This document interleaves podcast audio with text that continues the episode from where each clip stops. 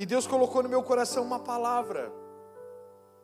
Estava jantando lá comigo uns irmãos. E Deus colocou no meu coração uma palavra. E Deus dizia para mim: fala sobre rotina, perdão e amor. Eu disse: Deus, rotina é antagônico a perdão e amor. Rotina não é uma coisa que tenha conexão com amor. Rotina e amor. Eu amo a rotina. A rotina me faz amar. Eu disse, Senhor, tu quer que eu pregue sobre rotina, perdão e amor? Mas então me explica um pouco mais sobre o que o Senhor quer sobre rotina, perdão e amor. E aí eu, muito cabeça dura, fui. No outro dia de manhã, fui para meu tempo de devocional, eu fui escrever um pouco do meu livro, do terceiro livro. E quando eu abri o meu terceiro livro ali que eu estou escrevendo, ficou tudo estranho para mim. Eu não conseguia prestar atenção em nada, eu não conseguia achar conexão naquilo que eu estava escrevendo. Eu disse: Que estranho, cara, o que, que é isso? Eu fiquei burro agora. Eu escrevi dois livros, já não estou sabendo fazer agora. Aí fechei o negócio e fui para a presença de Deus e Deus começou a me explicar um pouco sobre rotina, perdão e amor. Eu quero ler algumas coisas que eu escrevi para vocês, para então começar a construir essa palavra. Eu vou construir essa palavra, eu quero construir em três passos na mente de cada um de vocês. Agora, se vocês não prestarem muita atenção, mas eu digo muita atenção, vocês vão se perder rapidamente, porque ela é uma palavra que precisa da atenção de vocês. Não, não pode cair uma. Quando cair uma agulha, vocês têm que ouvir o barulho. Amém ou não? E se uma criança começar a fazer barulho do teu lado, tu diz para ela, o pastor está falando. Hoje está liberado. Rotina, perdão e amor. Essa palavra vai construir em você uma maneira de olhar para dentro e enxergar do lado de fora como estão as coisas. Deus me mostrou três coisas distintas e me fez montar um quebra-cabeça. A ideia central da palavra é te mostrar como você está e como deveria estar. Para isso, nós vamos construir um caminho com três vias, te mostrando, em primeiro lugar, suas rotinas e o que elas constroem, depois, o padrão de Deus para as rotinas e para o perdão, e por último, como as coisas deveriam estar e o que Deus deseja de cada um de nós. O primeiro caminho desses três caminhos é te fazer reconhecer como estão os seus padrões e rotinas diárias e como eram as rotinas dos grandes homens de Deus. A palavra rotina no dicionário, ela tem o significado de sequência a sequência dos procedimentos, dos costumes habituais, modo como se realiza alguma coisa e naturalmente a rotina ela é sempre da mesma forma. É um itinerário, um caminho habitual que se faz todos os dias. Só que Deus me falava que a sua rotina diz muito sobre os seus valores pessoais. A nossa rotina diária é a nossa primeira escolha ao levantar. Eu posso escolher o valor que darei a cada passo, a cada ato do que farei no dia e determinar então a importância ou foco do que darei a isso. Então, o primeiro passo, a gente precisa entender a nossa rotina. Como a gente se desenrola com a nossa rotina diária, como a gente faz a nossa rotina acontecer. Eu glorifico a Deus porque uma das nossas rotinas tem sido estar na igreja. Se você olhar para o seu lado, domingo a domingo, Deus tem nos abençoado e a gente está com a igreja sempre lotada. Que coisa linda isso. Isso é um sinal de que Deus está agindo entre nós. Mas Deus colocava isso no meu coração que a rotina, a nossa rotina habitual, ela fala muito sobre os nossos valores pessoais. Tem muitas pessoas, e a grande maioria aqui com certeza, ao levantar pela manhã, a primeira atitude que faz é ir ao banheiro, fazer a sua sua higiene pessoal. Tem outros que não é primeiro a higiene pessoal, primeiro é o WhatsApp ou o Instagram, ou o Face, como alguns dizem. Tem outros que a sua primeira rotina é a higiene pessoal e depois vão para a palavra. Tem outros que saltam do vaso sanitário e dentro do carro para o trabalho, porque não tem tempo para nada. Quem é assim? Levanta a mão quem é assim. Seja hipócrita. Fala aí. é daqui, vocês são só três. Só três pecador tem aqui. O resto é tudo daqueles que tem uma rotina saudabilíssima, levantam, fazem aquele momento de contemplação. Meu, o meu relógio ele avisa. É, olha que coisa desaforada o relógio. Meu relógio ele diz para mim ficar um pouco, pelo menos por uma hora em silêncio. Não sei se eu sou agitado ou não. Mas tem gente que está dizendo aqui, só três, tá? Mas tem gente que está dizendo aqui então que a rotina é levanta, faço a minha higiene pessoal, depois tem um tempo na presença de Deus contemplativo, depois eu paro, me preparo, vejo como vai ser o meu dia, dou uma olhada na minha agenda, vejo quais são as minhas determinações e então eu vou para o meu trabalho. Acho que levanta e às vezes esquece até de lavar o dente. E a rotina da gente, ela fala muito sobre o meu valor pessoal. O que, que é valor pessoal para alguém quando ama a palavra de Deus? O valor pessoal de quem ama a palavra de Deus é faz a sua higiene, mas ele precisa ter a palavra de Deus nas mãos. Ele vai para uma leitura diária. Tem gente que é tão viciado no cônjuge ou na namorada que a primeira coisa que faz é bom dia, meu amor. Não sabe que às vezes a mulher acha isso ridículo. Primeiro te prepara, faz as tuas coisas, depois tu me dá bom dia. Não seja tão meloso. Tem mulher que é assim ou não? Quem é assim? Mulher que não gosta de muito meloso. Quem é assim, né? Bom, ó, tem umas irmãs aí. Fica a dica. Tem gente que esquece que a Bíblia existe e no final do dia chega em casa e diz assim: Poxa, hoje o dia foi um dia pesado. Vou ler a Bíblia. A tua rotina diz muito dos teus valores. Quando a minha rotina é levantei, escovei meu dente, caio dentro do carro porque eu já estou atrasado para o trabalho, fala de uma pessoa descompromissada, fala de uma pessoa bagunçada. Quando eu levanto na minha rotina e faço a primeira coisa que eu faço é bom dia, meu amor, fala de uma pessoa que está invertendo valores. Que eu não preciso para provar que a Lidiane é o amor da minha vida, eu não preciso levantar e dizer para ela bom dia, meu amor, mas eu preciso dizer primeiro para o Rei dos Reis e Senhor dos Senhores que Ele é o amor da minha vida. Levantar pela manhã ou mesmo deitado ao acordar e dizer bem bom dia, Senhor. Eu digo todos os dias para o Senhor: bom dia, Senhor meu Deus, ou bom dia, Paizinho amado. Bom dia, amado Jesus. Bom dia, amado Espírito Santo. Eu digo todos os dias isso. É como se eu tivesse cego se eu não falasse isso. Tem gente que levanta pela manhã e esquece completamente que é cristão. Já levanta, olha no celular e diz: Eu odeio esse cara. Eu odeio esse trabalho. Tem gente que esquece o padrão básico de um cristão que é ama teu próximo como a ti mesmo e valoriza os pequenos começos. Quem tem o hábito de valorizar os pequenos começos? Essa igreja começou com quatro pessoas. Quatro. No meio da jornada a gente perdeu uma das quatro pessoas, Samuel faleceu. Mas ela começou com quatro pessoas. Valorizar os pequenos começos é quando você entrar lá na porta da igreja, você vai ver que tem imagens lá do nosso começo. Porque toda vez que eu entro na igreja, me topo com aquelas imagens que era na minha churrasqueira lá em casa e eu lembro, é dali que eu vim. Essa é a minha origem. Tua rotina determina muito dos teus valores. E Deus ele me falava muito que a nossa rotina ela está amassando os, os conceitos cristãos. A nossa rotina, ela está amassando os nossos valores cristãos. Ela está amassando os nossos conceitos como homem e mulher de Deus. Que a nossa rotina, ela está nos roubando do Senhor e ela está nos limitando o acesso ao Pai.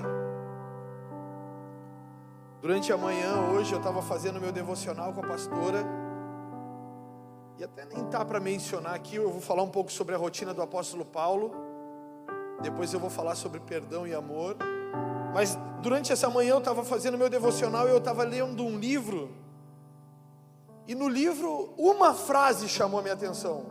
E eu disse para a pastora: se eu tivesse lido essa frase, já teria valido a pena. No livro, a frase dizia: Deus escondeu o ouro nas rochas. Eu fiquei pensando, cara, que coisa doida, o negócio mais valioso que tem é o ouro.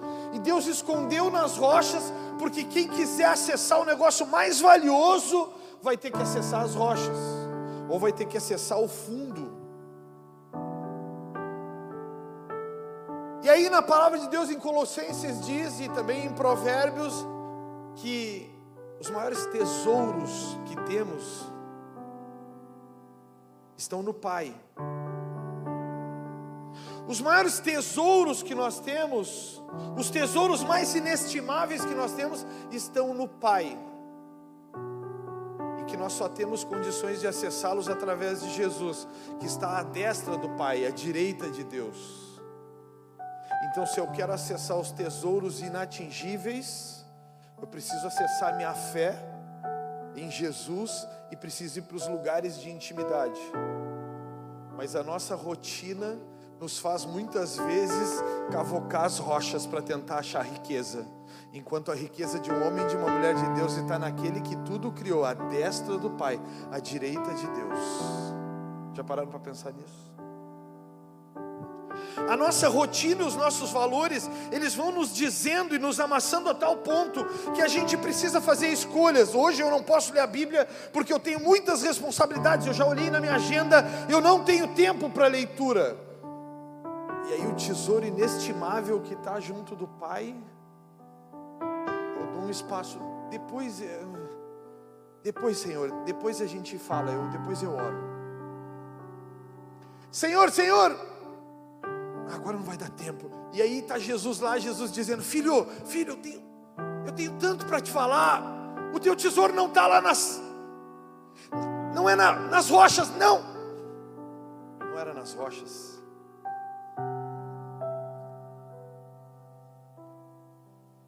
Ah, mas eu vou fazer tal coisa, porque agora eu vou começar projeto. Olha para quem está do teu lado. Vamos começar o olha para quem está do teu lado? Vamos não?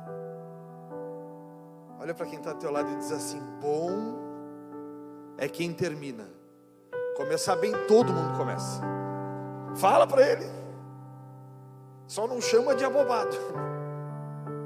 Mas começar bem, todo mundo começa. Hoje eu vou ler a Bíblia, vou começar o Novo Testamento. Mateus. Aí leu Mateus todo muito bem. Pô, maravilhoso, aprendi pra caramba. Vai ler Marcos. Mas é tudo igual, né? Que saco. Vou, pular para Atos. Puxa, mas não entendi nada. Vou em Romanos, quem sabe? Aí vou parar lá em Coríntios. Coríntios, Paulo está revoltado. Dizem os estudiosos que o diagnóstico do perfil, do temperamento, e, e fosse como se uma. Quem era Paulo está escrito em 1 e 2 Coríntios. Mas a gente começa maravilhosamente bem, e aí a nossa rotina, os nossos valores vão nos dizendo, nos dizendo não, hoje não dá para isso. Esses dias eu parei em Deus e, e comecei a olhar para a minha rotina. E aí chegou um momento que eu olhava para a minha rotina, e eu sou um cara que faço atividade física enlouquecidamente. Eu tenho uma média de 4 a 5 dias de atividade física na semana.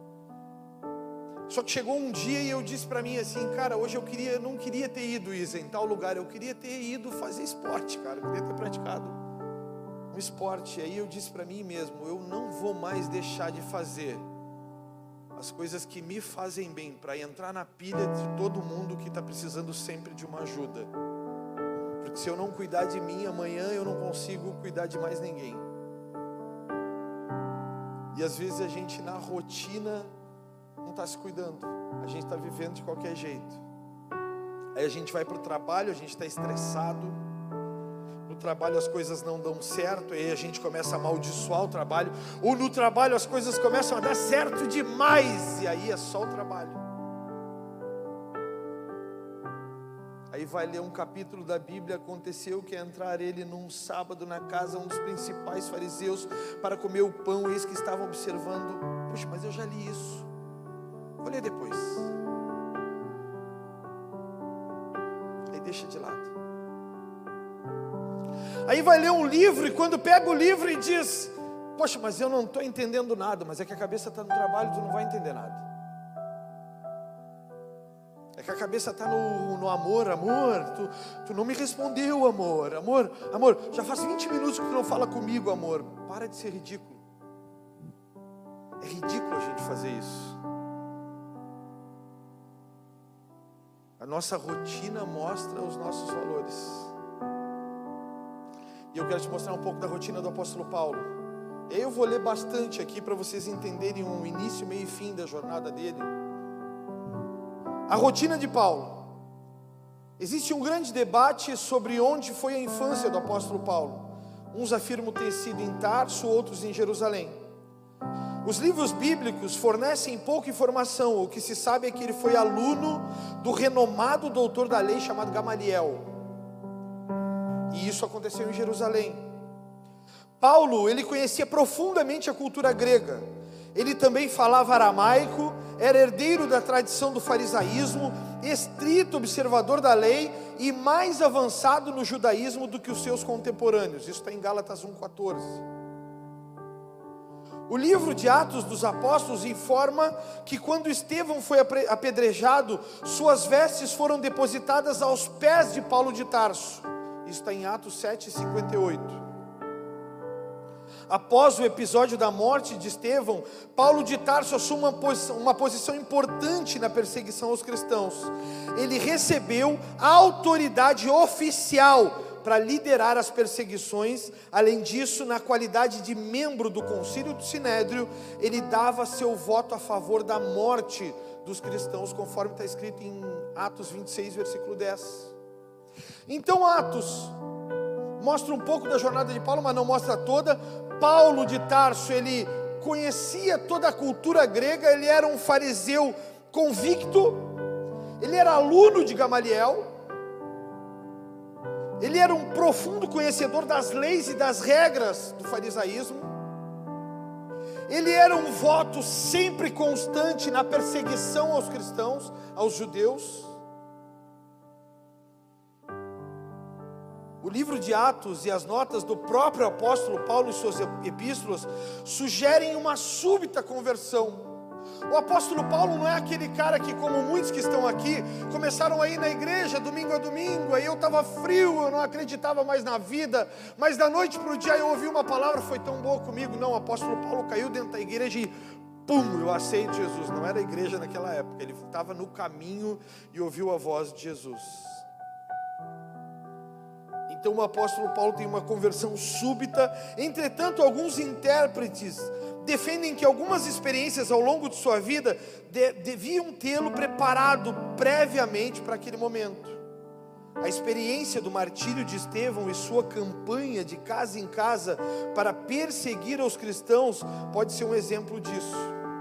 Então, Paulo, como perseguidor dos cristãos, ele vê Estevão andando de casa em casa, ele vai ver a rotina de um homem e de uma mulher de Deus.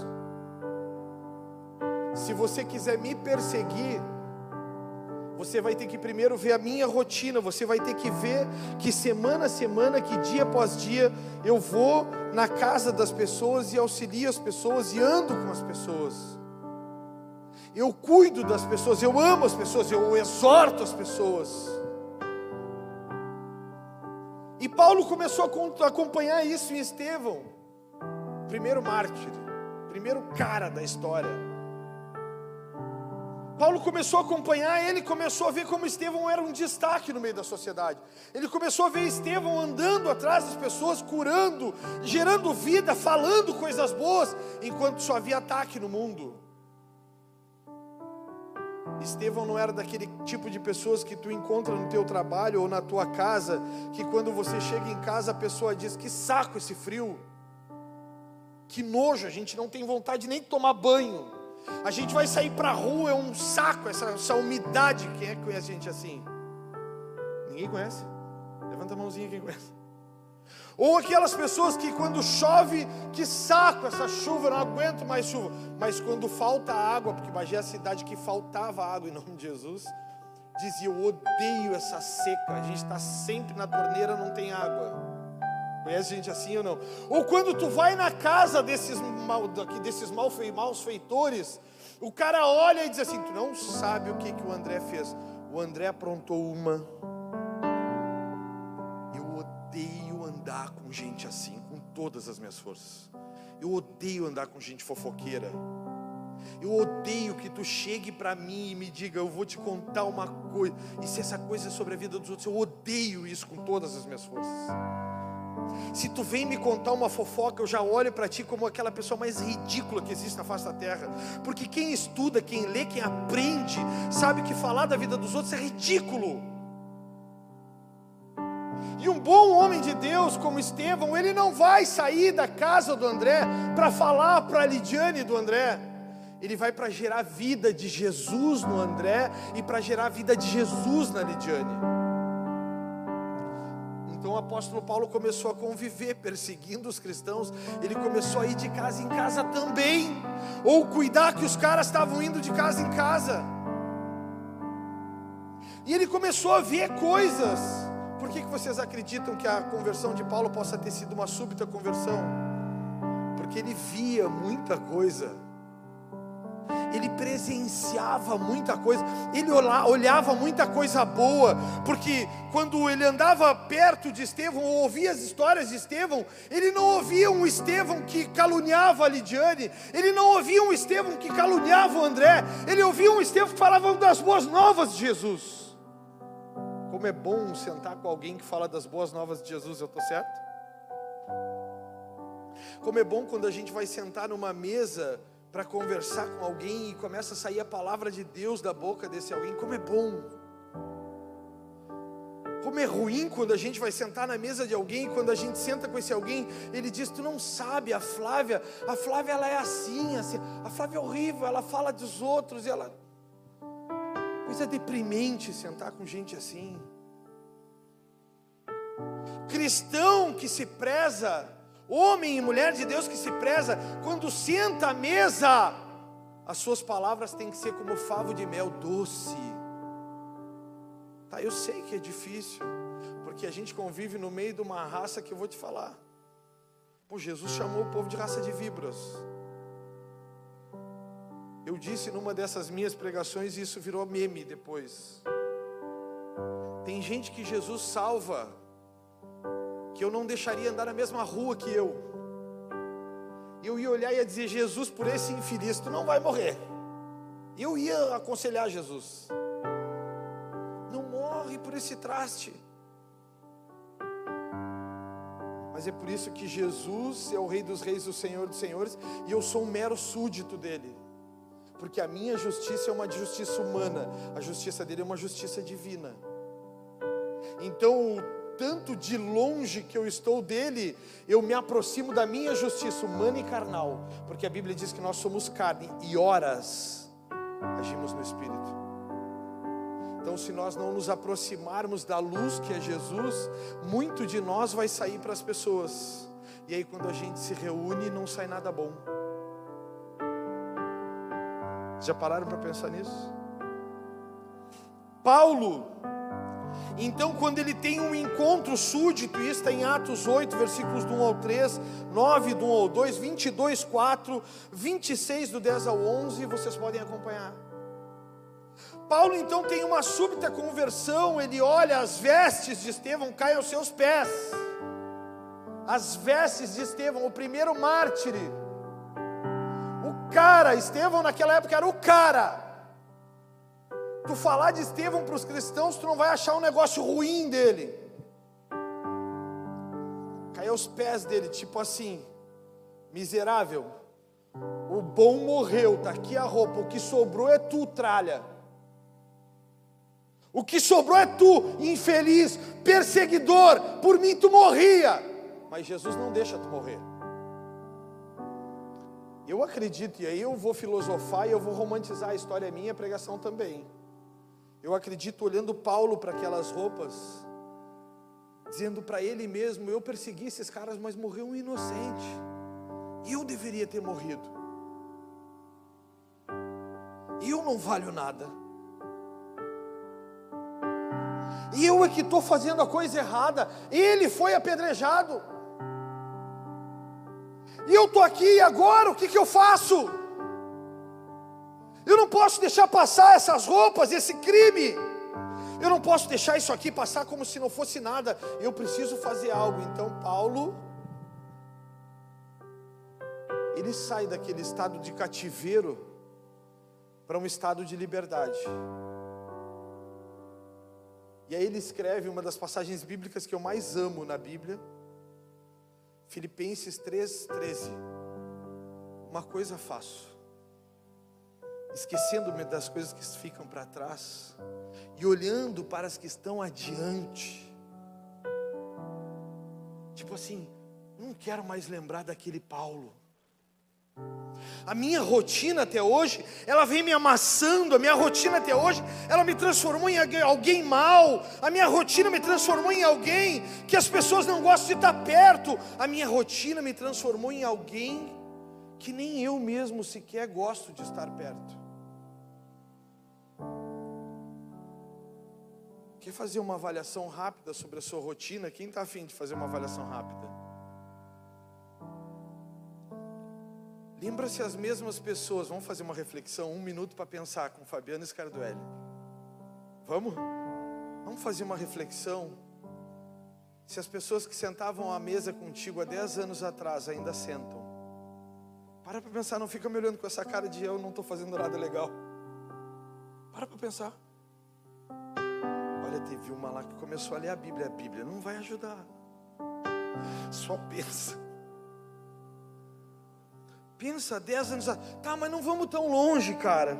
Vamos para cinco anos atrás. Se as pessoas que cinco anos atrás andavam contigo, hoje elas ainda te procuram porque tu é relevante para elas. Eita, que tem gente que começou a ficar com a mesa vazia. Hã? A mesa começou a esvaziar. Parar para pensar se a tua rotina é uma rotina muito legal. Se a tua rotina é uma rotina que não não traz Jesus para as pessoas, eu vou te mostrar como é que a tua mesa deve de ser. Há um ano atrás sentavam cinco pessoas. Esse ano sentam três, porque duas já se foram. Há cinco anos atrás sentavam na tua mesa dez pessoas que riam, celebravam e festejavam contigo.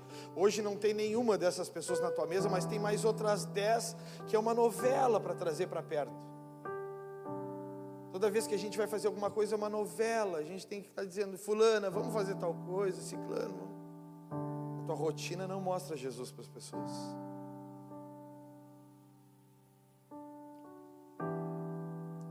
As pessoas não querem ver a nós, elas querem ver Jesus em nós.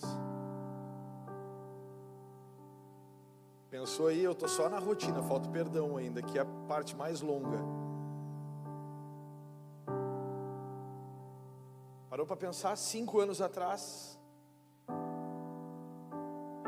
Cinco anos atrás, na tua casa, as pessoas diziam assim: Eu tô louco para ter um tempo contigo aí nesse mundo que a gente vive hoje, que é um mundo banal. Amiga, tô louca para ir lá, amiga. Agora a amiga foge como o diabo foge da cruz quando tu diz que quer ir lá. E viu que fez assim. porque as pessoas não enxergam Jesus em nós. Elas vêm, comem a tua boa comida, mas boa comida tem em muitas casas. Boa comida tem em muitas casas. Porque comida boa não é cara, comida boa é temperada. Tá aqui? Vocês estão aqui ou não? A tua rotina mostra muito de quem tu é.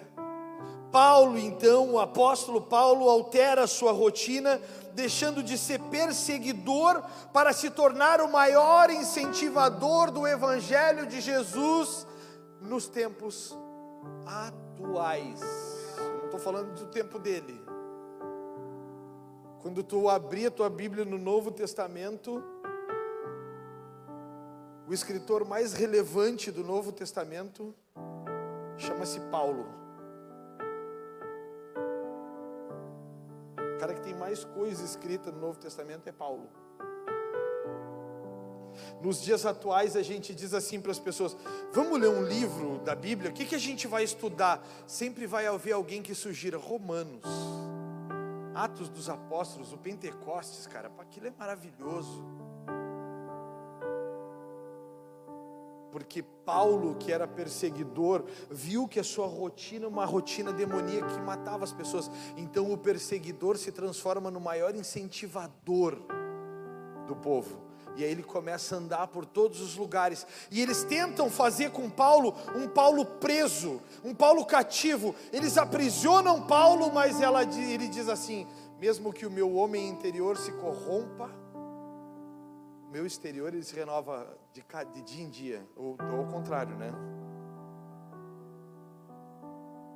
Aí a gente olha para um cara que, quando eles tentam colocar Paulo num cativeiro, ele diz assim: mesmo quando eu estou fraco, é que eu sou forte, porque o seu poder se aperfeiçoa na minha fraqueza.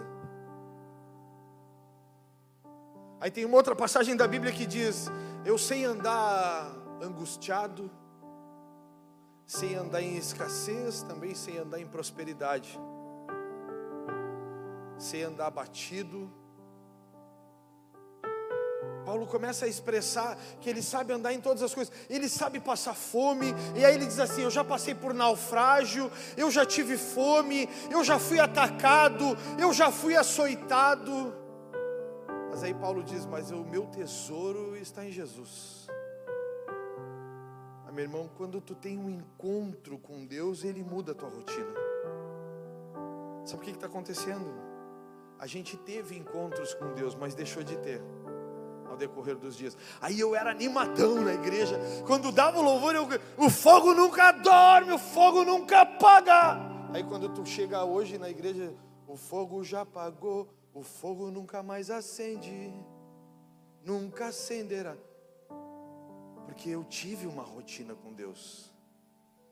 Eu tive um encontro, mas o encontro acabou, foi rápido. Sabe o que, a Bíblia diz? Batei, batei, e abrir-se-lhe-á.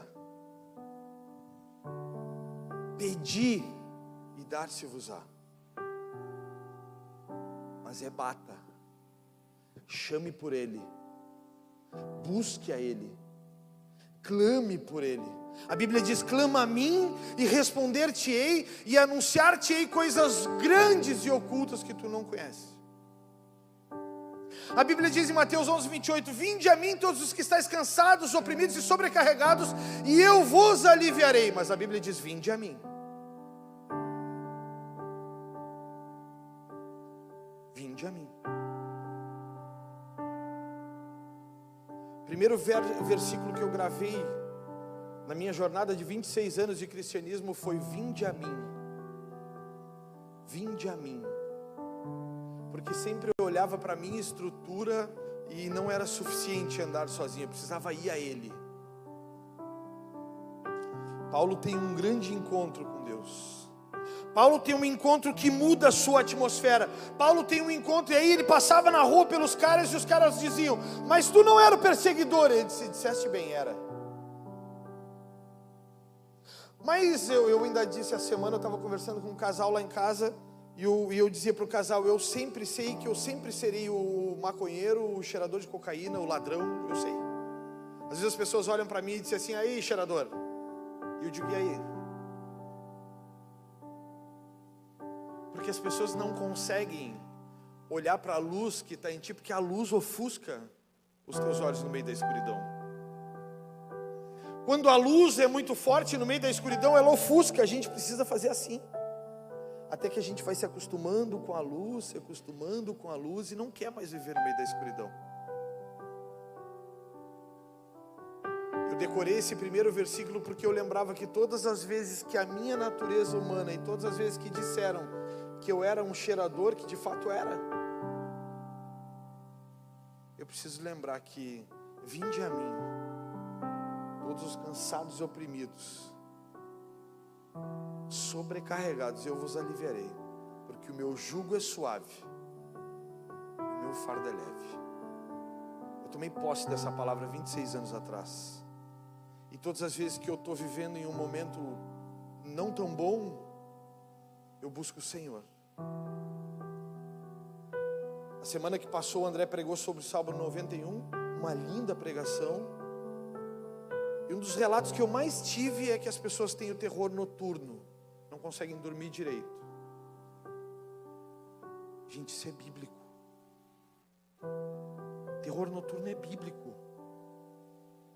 A grande diferença que tem é que o terror noturno, ele tem limite em Jesus, porque quando Jesus ele morre na cruz do Calvário, ele vence a maior de todas as guerras, que é a morte, que naturalmente seria o fim. Mas quando Jesus ele verte o seu sangue na cruz, ele vence até a morte, quer dizer que nem morte, nem vida, nem anjos, nem principados, nem coisas do presente, nem do porvir, nada pode nos separar do amor de Deus que está em Cristo Jesus, conforme Romanos. Então o que, que acontece que as pessoas não conseguem ter noites de, sono?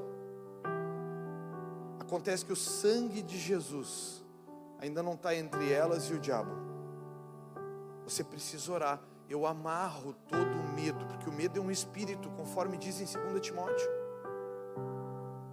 Eu te amarro, Satanás, e amarro todo o terror noturno, e eu declaro que entre mim e, a, e o meu medo, o sangue de Jesus estará.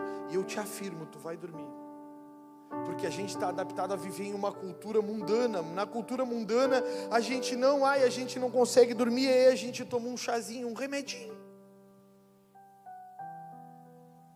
Quando a gente está a uma oração de ter o destravar. Essa foi só a parte da rotina. A segunda parte é a mudança dos nossos valores após o encontro com Deus. O fato de termos um encontro com Deus precisa mostrar que a sua natureza entrou em nós, o que altera completamente o nosso padrão. O do mundo, o padrão do mundo é olho por olho e dente por dente o padrão de Deus é que o perdão limpa e eu limpo posso sair a limpar. E Deus me falava que a rotina das pessoas ela está tão acelerada e ela está tão voltada para as coisas desse mundo que as pessoas começaram a viver sobre o padrão desse mundo, olho por olho, dente por dente. Se tu me fez, tu vai ter que pagar. Se tu está vivendo isso, tu vai ter que sofrer por isso, ou tu me, me atacou, tu me, tu me agrediu, tu me fez mal, eu não quero mais ter contato contigo, tu não presta. E aí eu quero falar um pouco sobre perdão, sobre duas óticas: a ótica bíblica e a ótica científica. A visão bíblica do perdão porque a rotina está nos tornando, não esquece isso, a rotina está nos tornando pessoas que deixam de ser cristocêntricas para ser autocentradas em seus valores. E aí, autocentrado nos meus conceitos, nos meus valores, eu acabo deixando de liberar perdão e de perdoar, e também de ser perdoado. E o perdão é um dos fundamentos bíblicos mais valorosos. Porém, um dos fundamentos do perdão é que o primeiro beneficiado com o perdão é quem perdoa. Porque se eu liberar de perdão, destrava dores e conflitos na sua mente. Então, quando você perdoa alguém, você está destravando a sua mente, porque você não é um perseguidor como era Paulo no passado. Efésios 2, versículo 13, você não precisa abrir diz o seguinte: Mas agora em Cristo Jesus, vós que antes estavam longe, foram aproximados pelo sangue de Cristo. Não é mais sobre a sua cultura, agora é sobre a cultura do céu. Agora não é mais sobre o padrão desse mundo, agora é sobre o padrão de Deus. Perdoar, então, é permitir que alguém se aproxime. Perdoar não é confiar novamente, imediatamente. Perdão é uma decisão do ser humano. Eu decido perdoar mesmo que doa.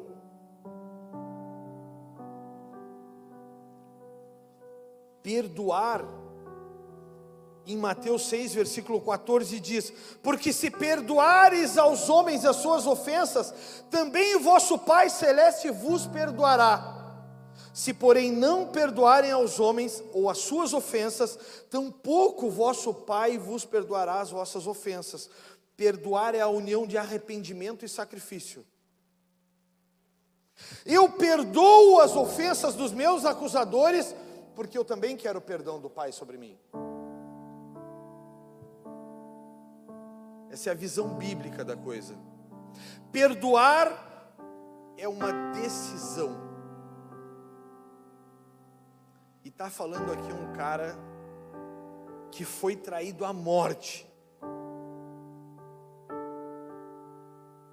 por um grande amigo, mas que foi traído no cerne, que doeu como se tivessem colocado a faca no coração, girado, tirado para fora, colocado, girado, tirado para fora e colocado de novo. Doeu assim.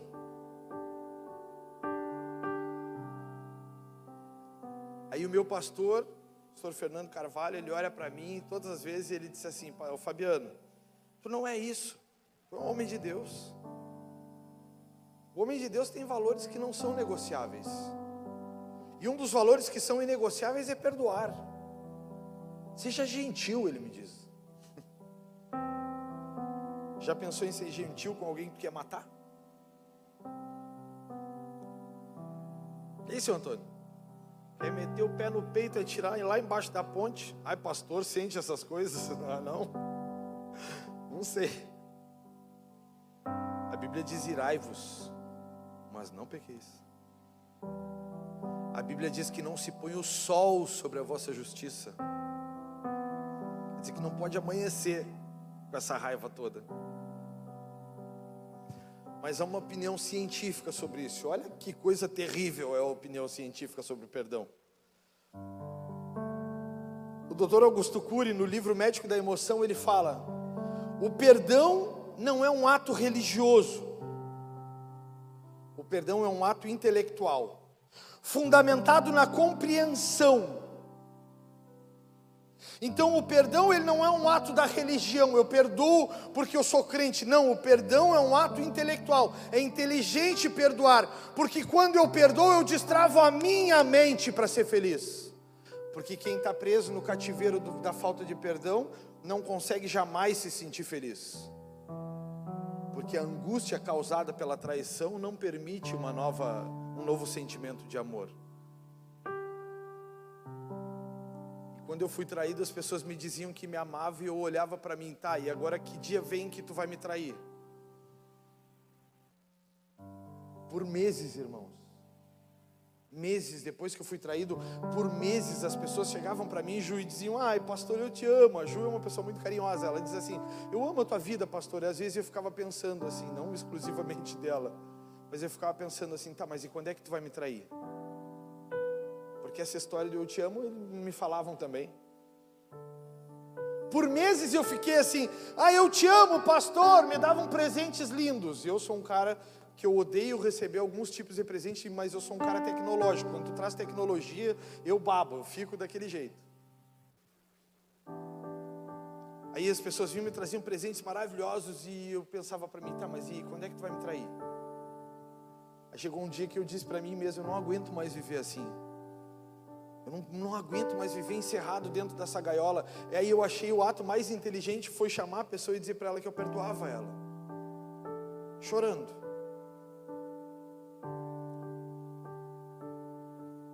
Só que aí, cara, tem um negócio extraordinário, porque é, essa questão do padrão humano, ela é tão limitada, tão escassa, tão pequena, tão presa em conceitos muito pequenos, que aí vem Jesus e esculhamba o negócio. Quer ver como é que Jesus esculhamba o negócio? Jesus vem em Lucas 23, versículo 34, aí eu quero convidar vocês a abrir a sua Bíblia. A gente vai atrasar um pouquinho por culpa da pastora. O culto foi mais longo, ela entregou muito tarde. Então, se vocês quiserem condenar alguém, é ela. Como eu sou uma só carne com ela, me condenarão a mim também. Lucas 23, versículo 34. Não seja afobado e não leia correndo. Nós vamos desfrutar desses fragmentos da palavra de Deus aqui e tu vai sentir como uma faca entrando no teu peito se tu tem dificuldade de perdoar. Contudo, Jesus dizia, diz a Bíblia: Pai, perdoa-lhes, porque eles não sabem o que fazem. Então, repartindo as vestes dele, lançaram sorte. Jesus estava no madeiro. Jesus estava crucificado com os caras que tinham prendido ele, que tinham acusado, batido, cuspido. Jesus está junto com os caras, e aí o padrão esculhamba a coisa. Jesus está junto com os caras e o negócio está cantando, o pau está estalando, o chicote está estralando. Gente, Jesus olha para os caras e. Ah, vou fazer uma oração, está doendo. Mas vou fazer uma oração. Pai, perdoa-os. Vocês não sabem o que fazem.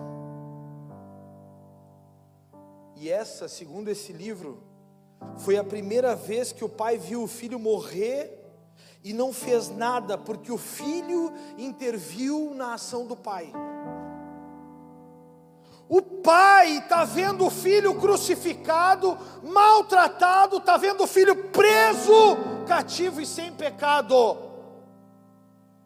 O pai vai intervir. O pai vai lançar um raio que explode tudo. O pai já tinha feito uma intervenção terrível ou não? Na humanidade. Quem lembra da intervenção terrível? Sobrou só Noé e os seus. Natanael, sobrou só Noé e os seus na época. O pai tá, Noé não era o filho unigênito do pai. O pai está vendo Jesus na cruz, meu irmão. Ele sabe por que, que Jesus está na cruz? Porque eles esperavam um rei que fosse lançar sobre o povo política. E o rei dos judeus lançou sobre o povo perdão e amor misericórdia e graça. O véu se rasgou e o castigo que nos traz a paz estava sobre ele. Pelas pisaduras deles nós somos sarados. Então o pai vai intervir e o filho diz: Pai, pai, pai, para, pai, para. Pai, para. Perdoa-os. Eles não sabem o que fazem. Aquele era o momento que Deus iria julgar a humanidade. Haviam condenado e sacrificado Filho de Deus. Mas o Filho intervém porque estava entre eles e sabia a ignorância deles e o quanto o perdão iria destravar o amor deles. Cara, quando Deus começou a me ministrar sobre isso, eu comecei a entrar em curto-circuito. Porque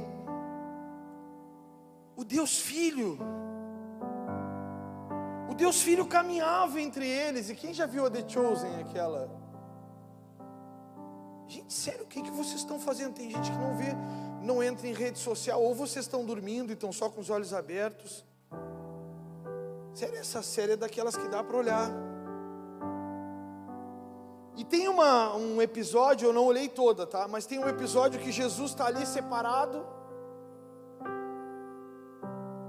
E aí começam a chegar as crianças para conversar com ele. E Jesus começa a contar história. Jesus começa a construir barco, cavalo naquela história. Ele começa a brincar, a contar ali. Ele começa a fazer bem. E aí começa a chegar mais e mais criança. Porque quando é bom, quando a história é boa, quando o ambiente é bom, começa a juntar mais gente. Aí começa a juntar mais e mais crianças. Quando Jesus ele olha para os caras ali, eu imagino Jesus pensando, eles não tiveram essas rodas saudáveis. Eles tinham um pai que era castigador, eles tinham uma mãe que batia demais, eles tinham um irmão que falava mal, eles tinham um pai que dizia: Tu nunca vai prosperar em nada, tu é burro, tu é isso, tu é aquilo. Eles tinham uma família que diziam que ele nunca formaria numa faculdade. Eu imagino Jesus pensando essas coisas. E aí dizendo para Deus: Pai, perdoa. Eles foram muito atacados.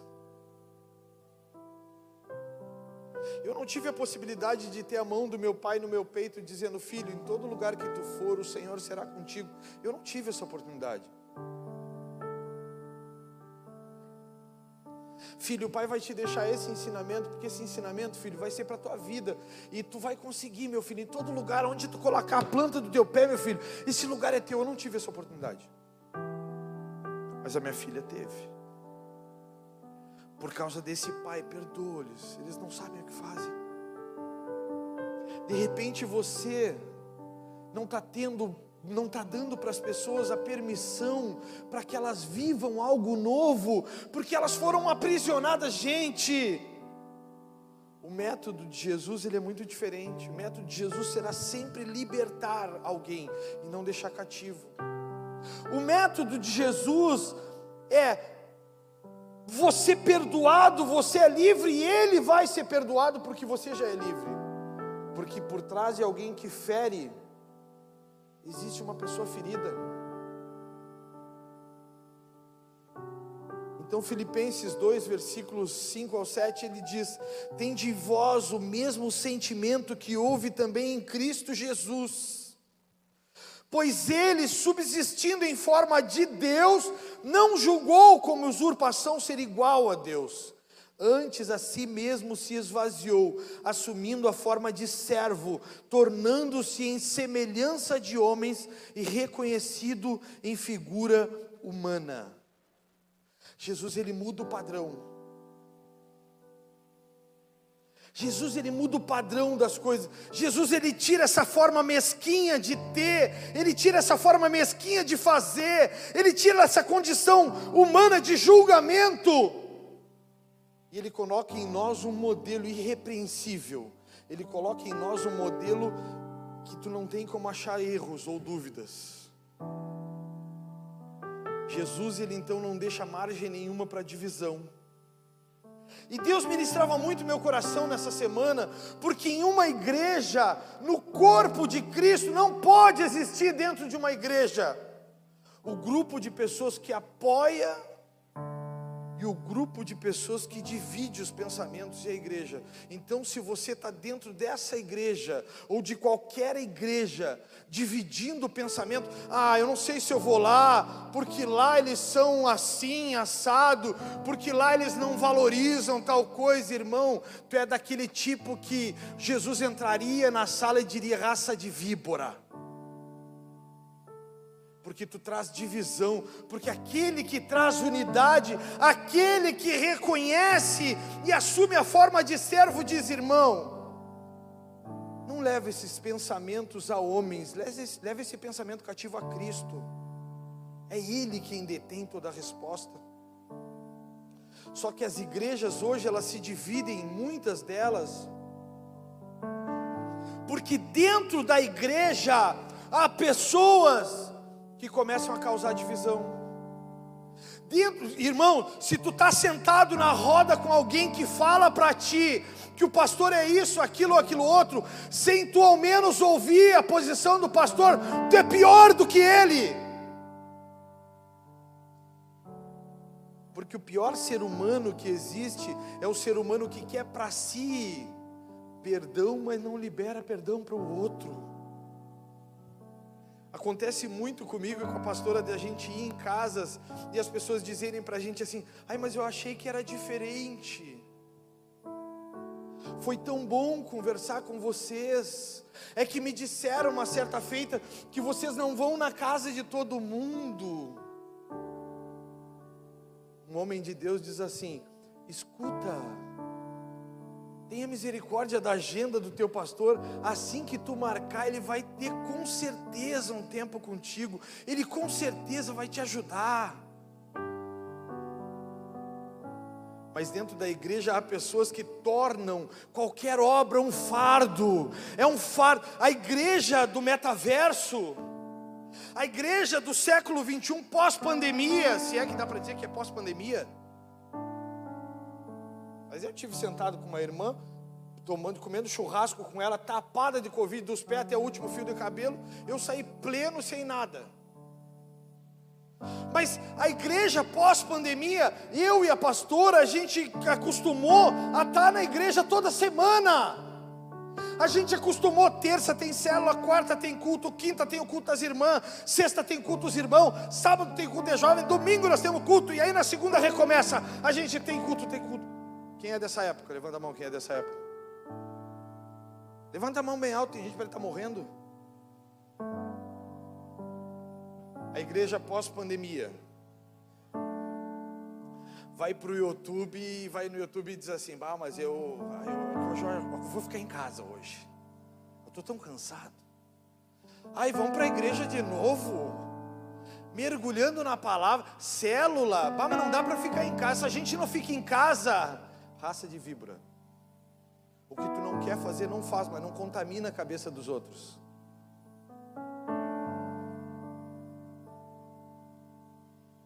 Porque a gente vai para o YouTube. No YouTube, irmãos, eu vou aparecer amanhã. Eu estou no YouTube com a roupinha arrumadinha. Amanhã eu estou com uma calça velha que, que eu não tinha emagrecido ainda. Ela está desse tamanho. Uma camisa que nem eu acredito que eu estou usando ela. Mas amanhã eu estou com essa aqui, ó, bonitinha, arrumadinho, estilosinho. Cheirosinho, perfumezinho da hora.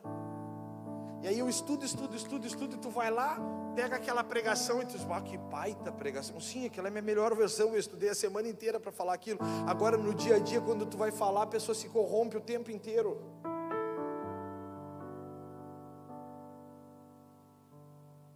Quanta tolice.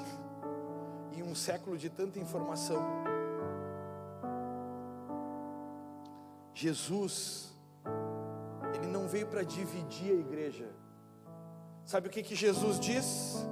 Quando questionam ele sobre os tributos, Tiago? Jesus diz a César o que é de César, a Deus o que é de Deus. Não, mas é que Jesus, eles estão querendo transformar isso tudo e eles estão cobrando impostos. Pedro, vai lá e pesca. Eu vou te colocar umas moedas no ventre de um peixe. A César o que é de César, a Deus o que é de Deus. Não vim aqui para causar confusão, vim aqui para trazer paz. A minha paz vos dou, não a paz que o mundo dá. Tem gente que quando entrasse na tua casa, tu tinha que começar a dizer para o Senhor: Senhor, dura coisa pediste.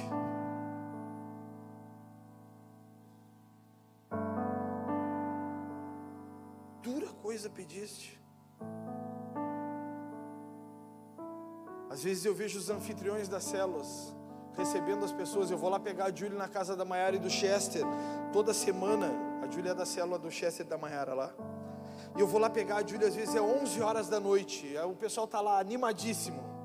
Tem outros que, ai, mas que saco, tem que ir toda terça.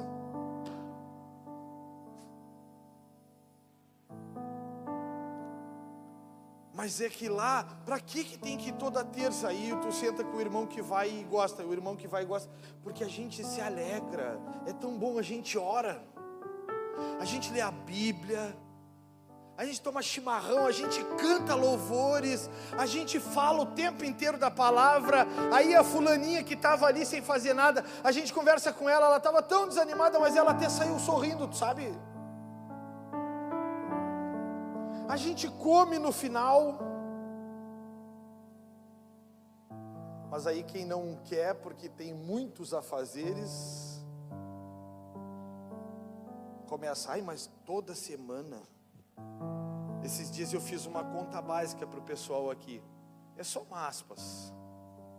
Vou fazer só aspas. Eu fiz uma conta bem rasa para as pessoas, porque as pessoas diziam assim: ai, mas é, tem muita atividade na igreja, né? É, tem.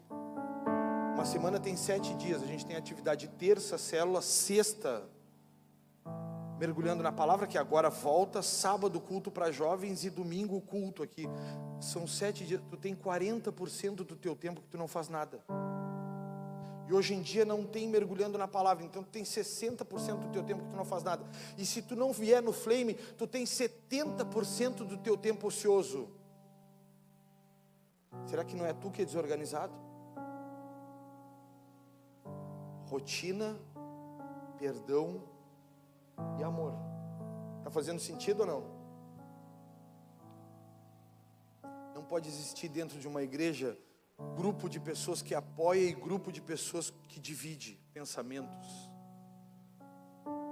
Isso é raça de víbora. A Bíblia diz: cuidem os lobos. Cuidem os lobos. Tem gente que vem vestida, é a Bíblia que diz, não sou eu. Tem gente que está dentro da igreja vestida com pele de cordeiro, mas é lobo. E se tu não mata lobo, lobo mata ovelha. Por isso que eu sou esse doce, essa joia, essa coisa maravilhosa de Jesus. Tem uma irmã que está dormindo ali, que ela já até sonhou com os cordeirinhos. Ajuda ela. Sabe, irmãos, tem gente que está dentro da igreja, mas é tão doce ao falar, mas pelas costas. Tem gente que está dentro da igreja, mas quando está na tua frente diz: Oi, Maridiane, como tu tá bonita. Quando tu vira as costas e a Maridiane não corta o cabelo faz um mês. Eu estou falando de gente que não existe de repente, ou vocês conhecem alguém assim? Quem conhece? Irmãos, igreja é diferente do que muitos bobinhos acreditam. Igreja é lugar de gente torta. Eu sou o maior pau d'água que existe. Quem conhece pau d'água? Aquele que se entortou, ficou tanto tempo dentro da água torto que nunca mais consegui endireitar, porque quando tentar endireitar, quebra. Eu sou pau d'água. Só que aí Jesus foi vivendo, me fazendo aprender a viver nas curvas do seu amor. Eu aprendi que eu era assim e que foi formado meu caráter assim, mas se eu fizer tal coisa, eu consigo.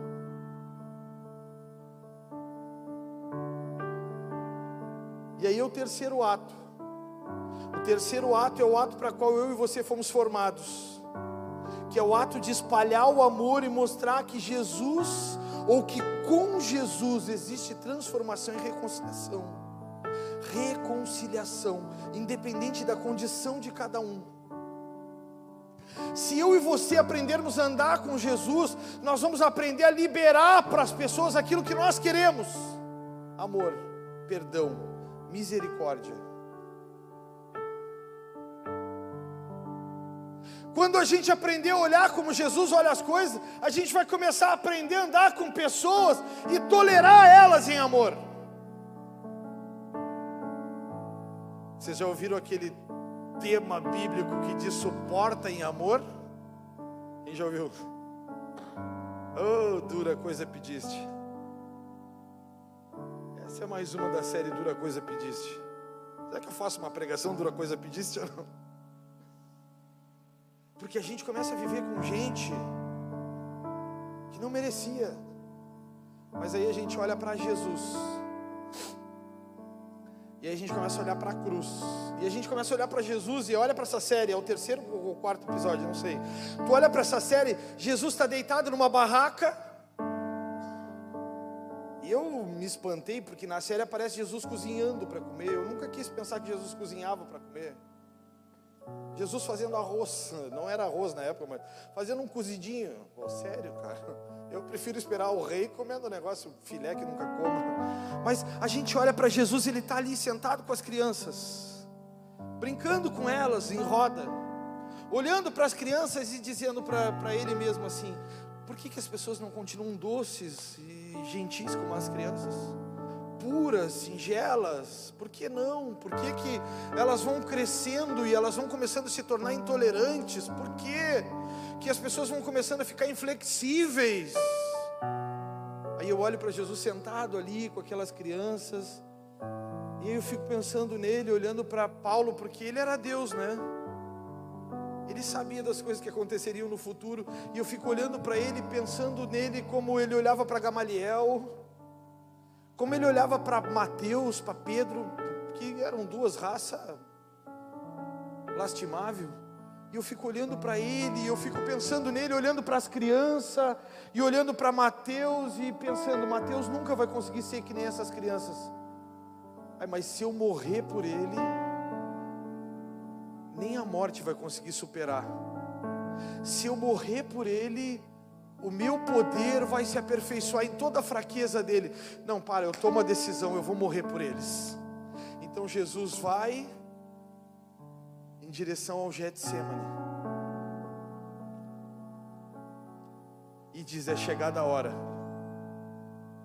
Aí Pedro tenta, e Jesus diz para ele: Para trás de mim, Satanás na versão que eu estou escrevendo, da nova versão na linguagem de hoje, fabianês, sai daqui infeliz.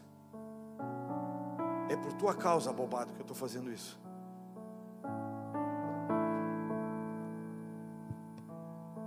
Aí Paulo, que tinha uma rotina terrível, mas que a rotina dele tem um encontro com a rotina de Jesus. Paulo tem a sua rotina então transformada e Paulo escreve 1 Coríntios 13. Você pode abrir? Paulo então ele escreve 1 Coríntios 13. E se tem uma coisa que é chocante na história bíblica é 1 Coríntios 13. E aí a gente encerra.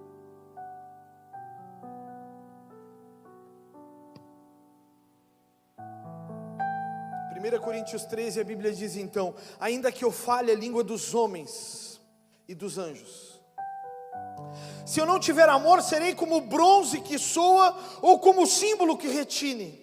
Ainda que eu tenha o dom de profetizar e conheça todos os mistérios e toda a ciência, ainda que você seja Albert Einstein, ainda que eu tenha tamanha fé a ponto de transportar os montes, se eu não tiver amor, nada serei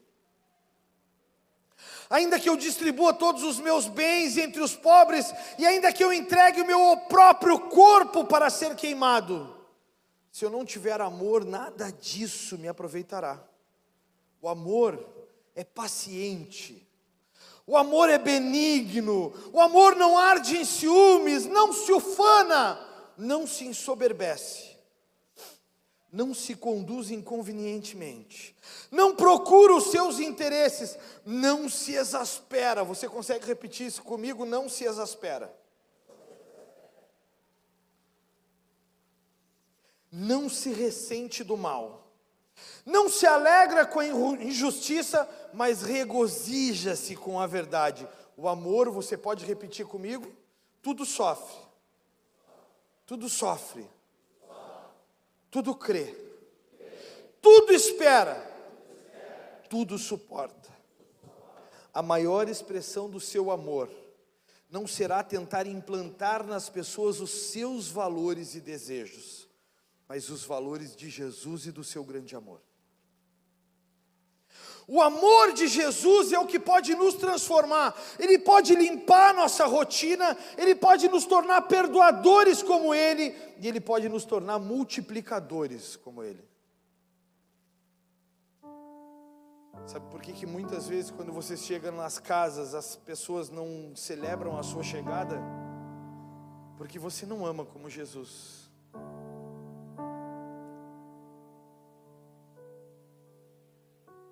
Sabe por que, que muitas vezes as pessoas não te convidam para nada? Porque você não é um espelho de Jesus. Você pode olhar para mim aqui? O que está acontecendo, gente, é que a gente está dentro da igreja, mas está esquecendo de ser igreja. Igreja é o corpo de Cristo. Igreja não é isso aqui. Isso aqui é o nosso método de nos reunir para não nos pegar a pau porque senão a gente se pega a pau. Um diz que é assim, outro diz que é assado, e aqui a gente junta os que pensam igual, ou pelo menos parecido. Mas igreja é o corpo. É quando a mão não consegue ser mão, tu ir lá e diz assim: pô, cara, eu vou me sobrecarregar, porque eu sou pé, mas eu vou te ajudar. Vamos lá, eu vou pegar a tua mão e eu vou fazer por ti, mas não fica só, não morre pelo caminho. Quantos de vocês lembram de pessoas que eram cristãos e hoje não são mais? Quem lembra de alguém aí? Isso é culpa nossa. Um povo egocêntrico, um povo idólatra, que se adora a si mesmo e os seus padrões. E porque a gente se adora a si mesmo e os nossos padrões, a gente não desconstrói os nossos padrões para construir os padrões por causa das pessoas. Se tu não gosta de alguém no trabalho, tu isola ela e tu não fala nada para ela. Se tu não gosta de alguém na família, tu não tu isola, tu não chega perto, porque tu não gosta dela. E aí Jesus morreu por ela e tu passa a ser o bobo da corte. Porque tu te diz cristão. Em 2 Coríntios 3, versículo 1, a Bíblia diz: "Começamos porventura outra vez a vos recomendar a nós mesmos". Começamos outra vez eu a me recomendar eu mesmo. Eu vou porque eu sou o cara. Ou temos necessidade, como alguns, de cartas de recomendação para vós outros ou de vós, vós sois a, a, nossa carta, escrita em nosso coração, conhecida e lida por todos os homens, vocês são a carta de Cristo. Quando vocês vão às casas, a carta escrita pelo punho de Cristo está chegando. Se Cristo é mau, se você chega com maldade, você expressa para as pessoas maldade.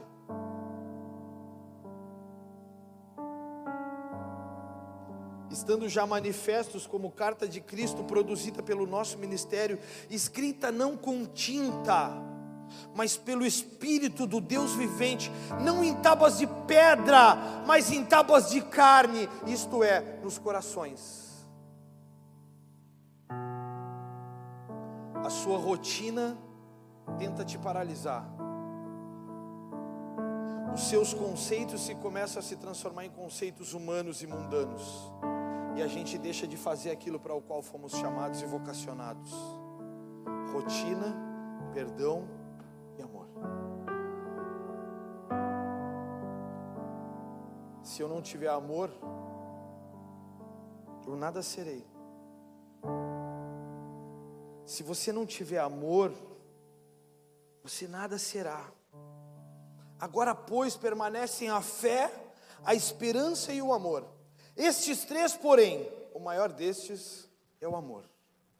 Se você, como cristão, não ama quem está do seu lado, você precisa se reconstruir. Se a sua rotina te afasta de Deus, se as suas rodas de amigo a cada dia estão se esvaziando mais, você não é um espelho de Deus. Pronto, caiu uma agulha, todo mundo ouviu. A gente precisa se reconstruir. E sabe como que um ser humano, um homem uma mulher se reconstrói? Ele se reconstrói aos pés da cruz. Ele se reconstrói no lugar de humilhação. Porque a Bíblia, ela é tão mágica, ela é tão estrutural, ela é tão maravilhosa que a gente está numa plataforma aqui para que vocês nos enxerguem melhor. Mas a cruz ela é num terreno plano. E aos pés da cruz, todo mundo está no mesmo lugar te rende. Olha para dentro de você mesmo nessa noite enquanto nós adoramos aqui.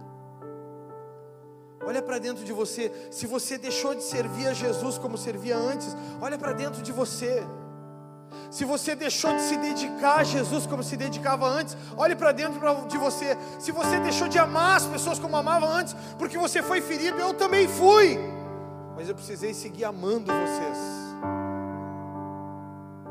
porque eu precisava olhar para frente e não para trás. Eu quero te convidar a ficar em pé e fechar os seus olhos.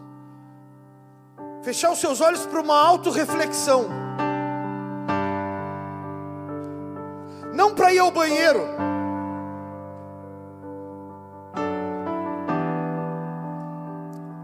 Mas para uma autorreflexão. Para olhar para os seus valores olhar para os seus conceitos, porque quando você começou, você diria, dizia que ia fazer isso, isso e aquilo, mas agora você não faz um terço do que você dizia que faria. Olhe para dentro de você, se avalia, feche seus olhos, não tem mais nada para te oferecer. Se avalia.